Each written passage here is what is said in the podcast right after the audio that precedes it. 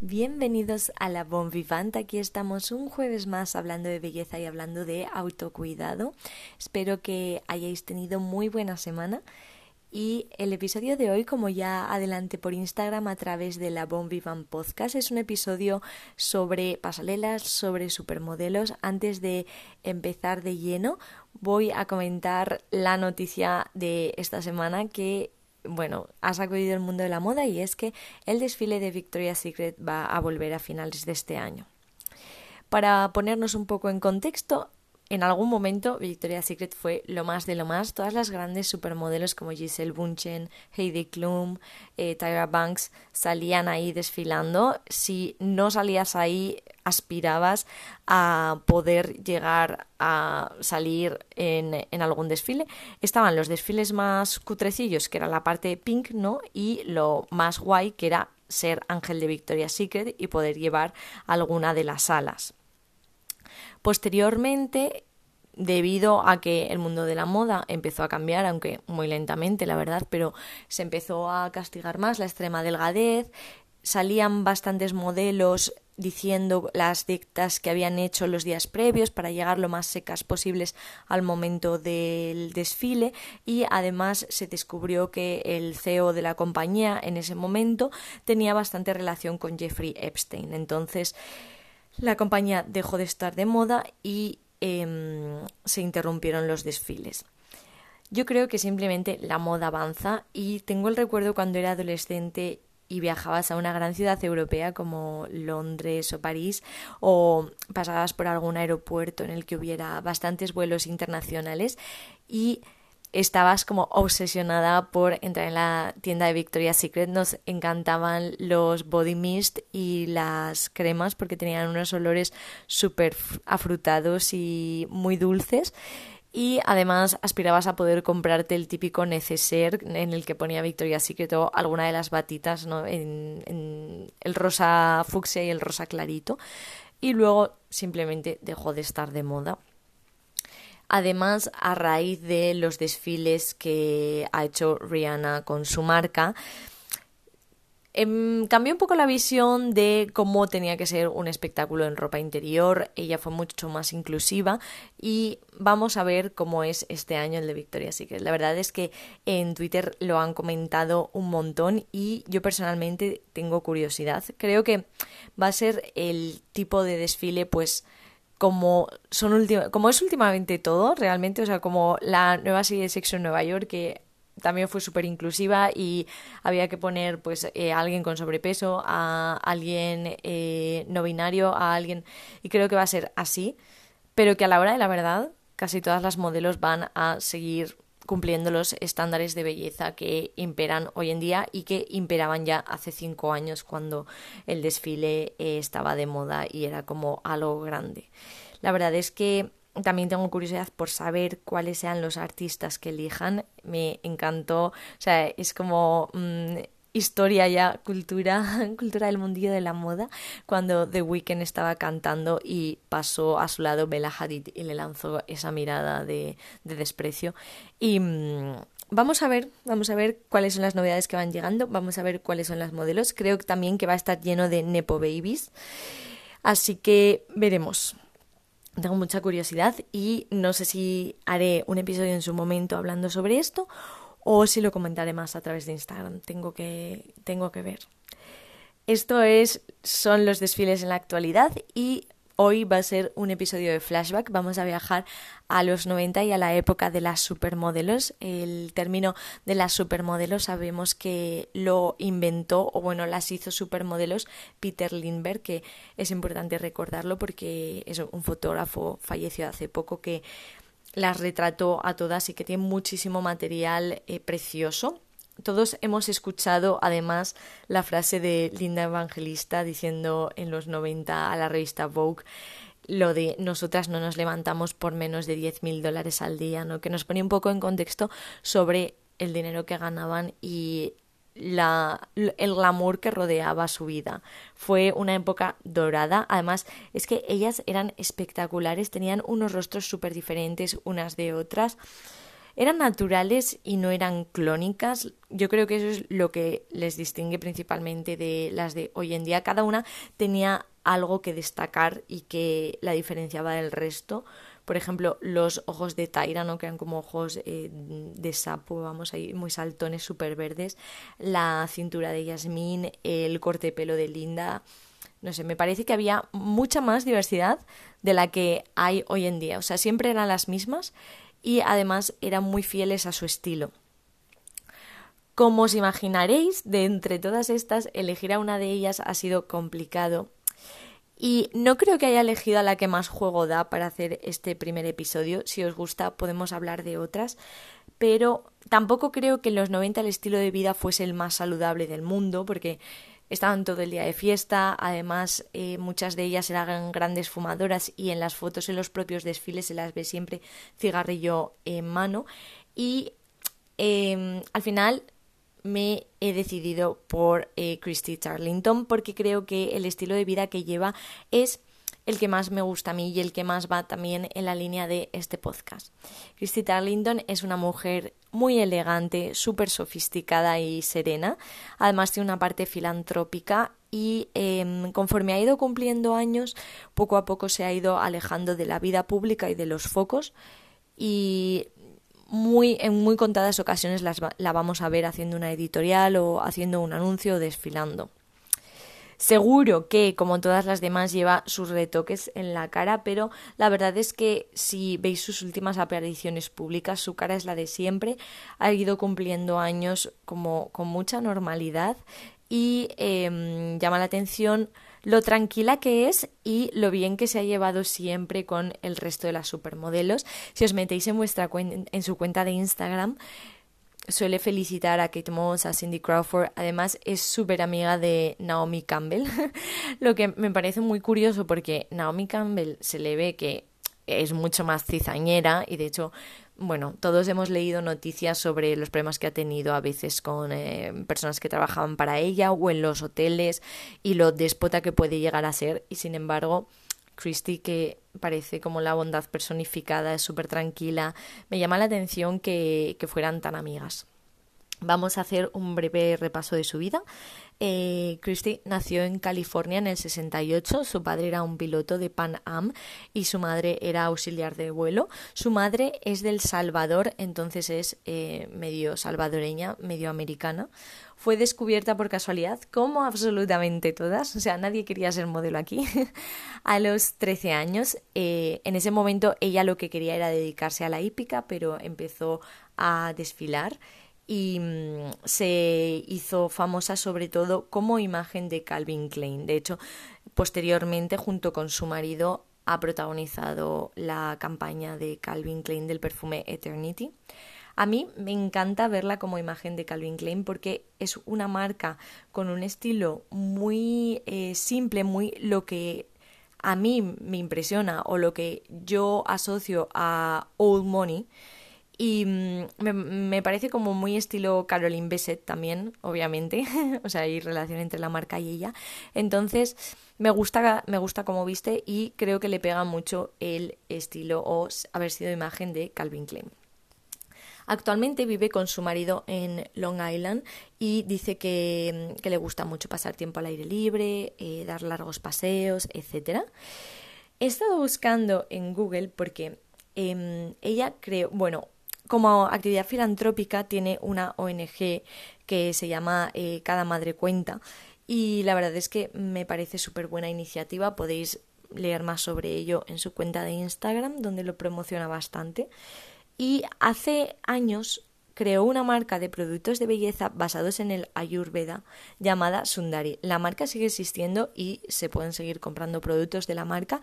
El logo es un elefante se le puede ver en las presentaciones de los productos en Selfridges en Londres y, o sea, ella viajó presentando los productos de Sundari y habló muy bien de ellos y era cofundadora de la marca.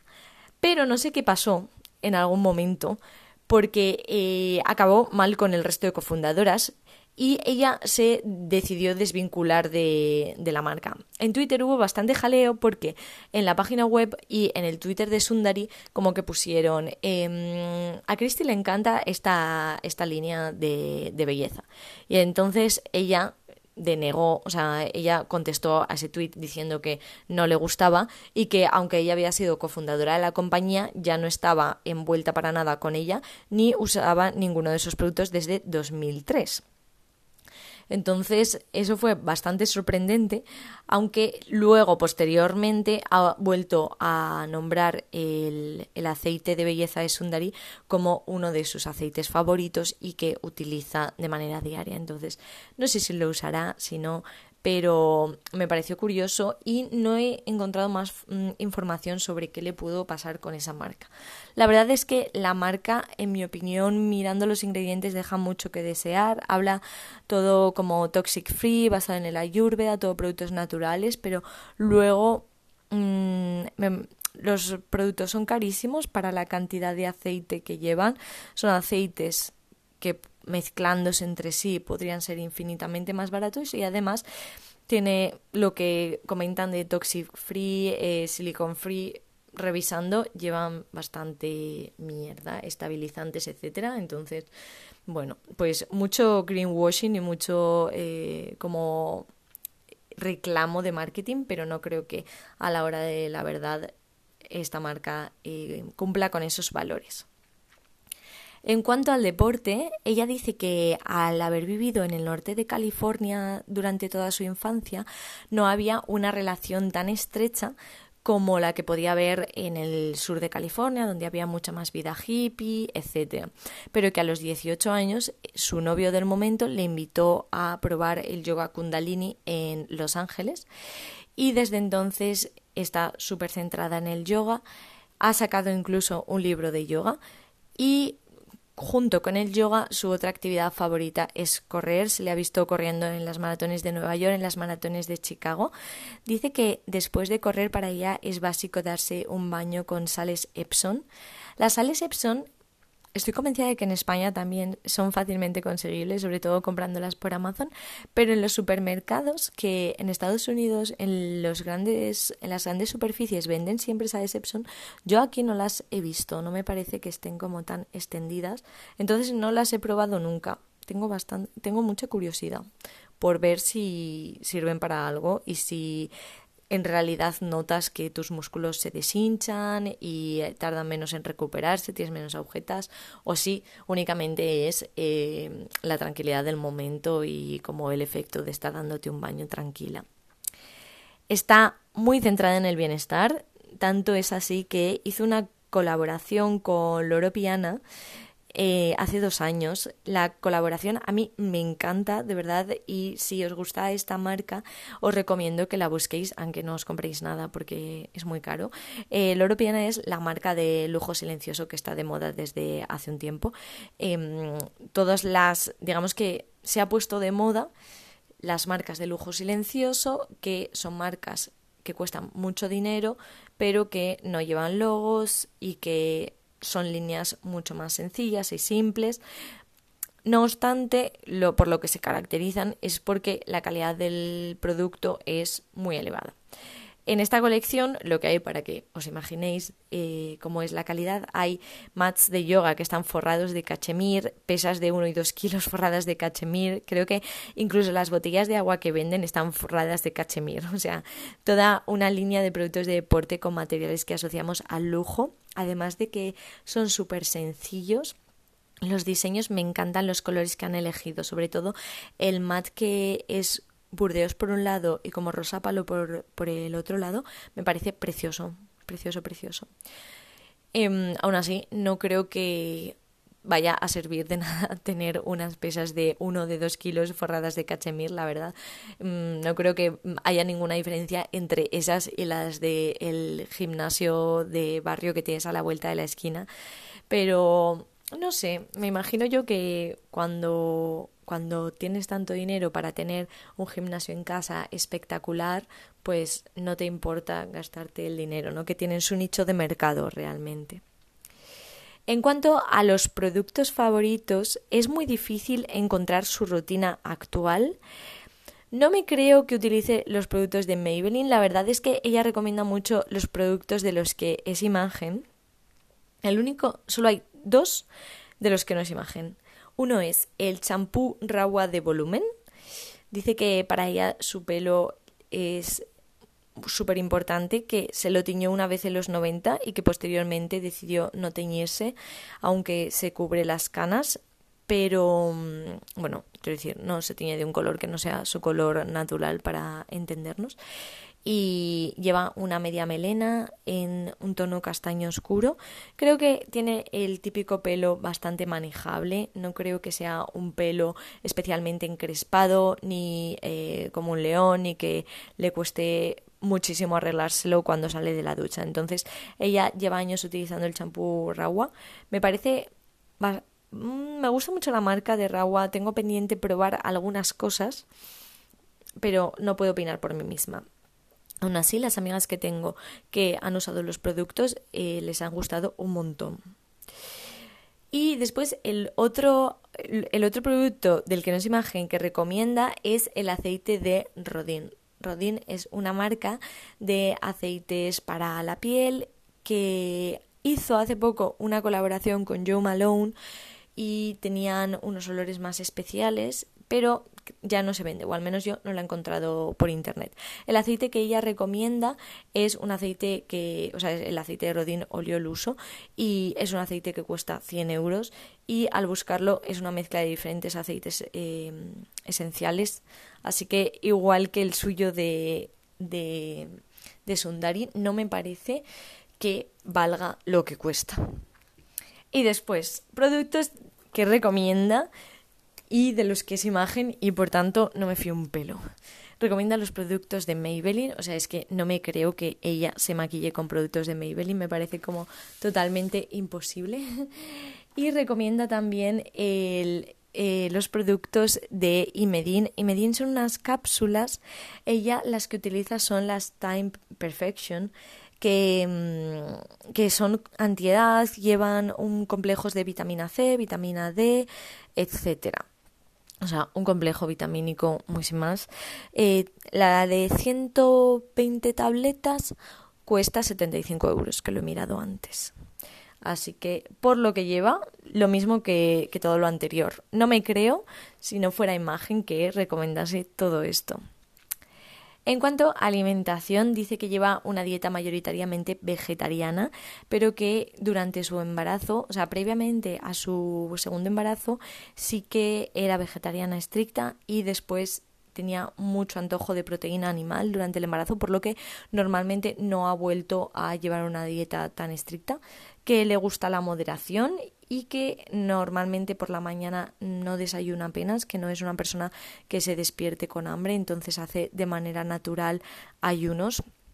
En cuanto a suplementos, dice que en el pasado estuvo tomando omegas, pero normalmente ya no lo consume a no ser que sea una temporada en la que está como muy baja de energía o está comiendo peor porque cree que con la comida que ingiere es suficiente y que en algún momento añade algo de probióticos a sus smoothies si siente que las digestiones están siendo más pesadas. Y otra cosa que comenta que me ha hecho mucha gracia porque no sirve para absolutamente nada es que anualmente hace un detox con zumos. No he llegado a encontrar durante cuánto tiempo lo hace, no sé si es un detox de dos, tres días o de una semana, pero bueno, lo hace una vez al año. Esto sabemos que no vale para nada porque el cuerpo no necesita detoxificarse, o sea, es un es totalmente ridículo. Los órganos que tenemos ya se encargan de ello y ya están, o sea, ya limpian lo que tienen que limpiar, no tenemos que darle nada para limpiarlo. Pero bueno, si a ella le sienta bien y es una pauta corta, pues oye, tampoco vamos a, a decir nada. Desde luego que los cuidados que mantiene le sirven porque está espectacular. Cuando decidí elegirla, la verdad es que es de las que menos juego han dado respecto a anécdotas, respecto a cotilleos. Lleva casada con el mismo hombre desde 2003 o 2005, ahora no me acuerdo, y mm, lleva una vida muy tranquila, la verdad, como muy poco centrada ya en el, en el modelaje. Em, dice que llegó un momento en el que dejó de fumar, que ganó algo de peso y que se dio cuenta de que la vida que llevaba como modelo no, no le beneficiaba y que no era una vida saludable y entonces decidió alejarse. Creo que un episodio sobre Kate Moss o sobre Naomi Campbell daría mucho más juego, así que si os interesa comentármelo. En cuanto a otras supermodelos que quizás no sean las más típicas, aunque han sido muy muy conocidas, he dudado si hacerlo de Amber Valeta. Es un poco más joven, pero a mí me encantó. Yo no sabía quién era hasta que vi la serie de Revenge.